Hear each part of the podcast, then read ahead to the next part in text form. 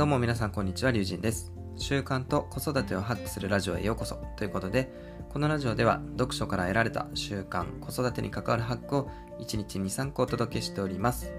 今日2本目の放送になりますね。皆さんどんな一日をお過ごしでしょうか。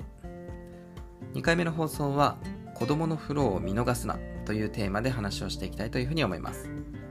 参考にした書籍は、えー漫画でよくわかるモンテッソーリ教育×ハーバード式子供の才能の伸ばし方という本になります。概要欄の方にリンク貼っておきますので気になる方はぜひそちらもチェックしてみてください。というわけで早速結論ですが、えー結論はフローを経験した数が才能を引き出してくれるよという話になります。じゃあこの辺りをね深掘りしていきたいんですが、まあ、そもそもねフローって何？って話なんですけどこれはもうシンプルに言うと完全にのめり込んでる状態ですねあの夢中になっておもちゃで遊んでいたりとか集中して絵本を読んでいるみたいな、まあ、そんなあの何を話したところでこう耳に入ってこないみたいなね。そういう状態をあのフロー状態って言ったりしますね。じゃあこのフローには実はその5つステップがあるというふうに言われてましてそれ順番に解説していくとまず最初のステップとしてはやりたいことをするということですね。子供の気持ちとしてはやりたいっていうそういう思いになりますね。そしてそれを何度もやる。これねもう一回もう一回っていうことで何度もやること。そして3つ目にそれを集中してやるってことですね。もう子供はこの時無言になりますよね。そして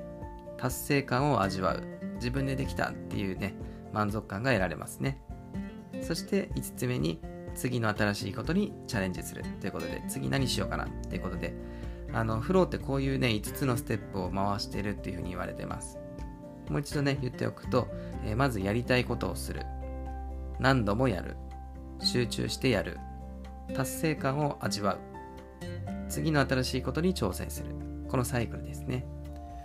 これはおそらくなんですが大人のあなたにとってもそういう時間ってあるはずなんですよ。あのよくあるのがあのあ気づいたらもうこんな時間かみたいな。もうそれがねあのまさにフローなんですよね。この参考書籍に書かれていた内容なんですけどこの乳幼児期からそのフロー状態を数多く経験しているとあのスイッチの切り替えがね結構上手くなるみたいなんですよね。ここだっていうポイントで集中できるようになると。いうことなので結構ねここは大事にしてあげた方がいいかなと思ってます。じゃあ、えっと、親の行動として、えーあまり良くない例、えー挙げておくとあの何でもねすぐに手助けしてしまうということですね。あのママが代わりにやってあげるよとかいうことで、えちょっと手伝ってあげたりすると子供はねかえってそのやる気をなくしちゃうんですよね。もうママがやっていいよみたいな感じになっちゃうのでここはね注意した方がいいかなと思います。そしてあのフロー中ですね。もう完全にこう集中している時にあの褒め言葉をかけちゃうっていうね。あのすごいねこの絵うまくかけてるじゃんみたいな。あのこうやられると子供にとってはねあ褒められるためにやらなきゃいけないなっていう風になっちゃうのでせっかくのこの集中時間が途切れてしまうことになりますね。なのでじゃあどういう行動をね親として取ればいいのっていうことなんですけどもそれはもうとにかくね見守ることですよ。このフローを邪魔しないことがもう大前提にありますね。まあ、たとえそこで失敗したってそこから学ぶことってたくさんあるはずなので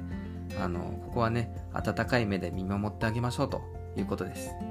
なかなかあの進まなくなった時にその時だけちょっとこうヒントをね出すくらいのスタンスでいいんじゃないかなと思います。はい、まあ、今がねフロー状態だって気づいたらもう途中でやめさせないことがやっぱりね親の務めですよね。親の都合でできるだけやめさせずに納得する満足するまでもとことんやらせることっていうのが大切です、ね、このためにはやっぱり親もね余裕を持って過ごさないといけないなっていうのはあの改めて思いますよね。どうしてもね親が時間に追われててもう早く終わってとかあのもう寝るよっていう感じでねせかしてしまうとせっかくのそのフローをねあの逃してしまうことになりますのでここはねあの注意しなきゃいけないなということでこう自分をね戒めていきたいなと思ってます。そのフローの繰り返しがあの冒頭にも言いましたように必ずねあの集中力が上がって子供の成長につながるはずだよということなので肝に銘じておきましょうという話でございましたはいというわけで今日は2本目の放送は、えー子供のフローを見逃すなというテーマで話をしてみましたまあ、結論としてはそのフローを経験した数が才能を引き出してくれるよということなので、まあ、できるだけね親は邪魔せずに親の都合でやめさせないということを注意していきましょうという話をしていきました。というわけで今日はね2本目はこの辺でサクッと終わりにしたいと思います。一応、あのー、考えてみたんですけど朝はあの習慣の話とか結構こう真面目な、えー、どっちかというと固めの話をして、えー、夕方2本目に放送する分に関しては、まあ、子育ての悩みとか、えー、まあ、そういう情報なんかを、えお届けしたいなというふうに今のところ考えております。まあ、この先ね、どうなるか分かりませんけど、ぜひあの気になる方はチェックしてみてください。僕のチャンネルでは読書から得られた習慣や子育てに関わるハックを1日2、3個お届けしております。もしね、この放送が良ければ、高評価、チャンネル登録ぜひよろしくお願いしますということで、えー、終わりにしたいと思います。今日も皆さんコツコツできましたか？というわけで、以上、龍神でした。次の放送でお会いしましょう。バイバイ。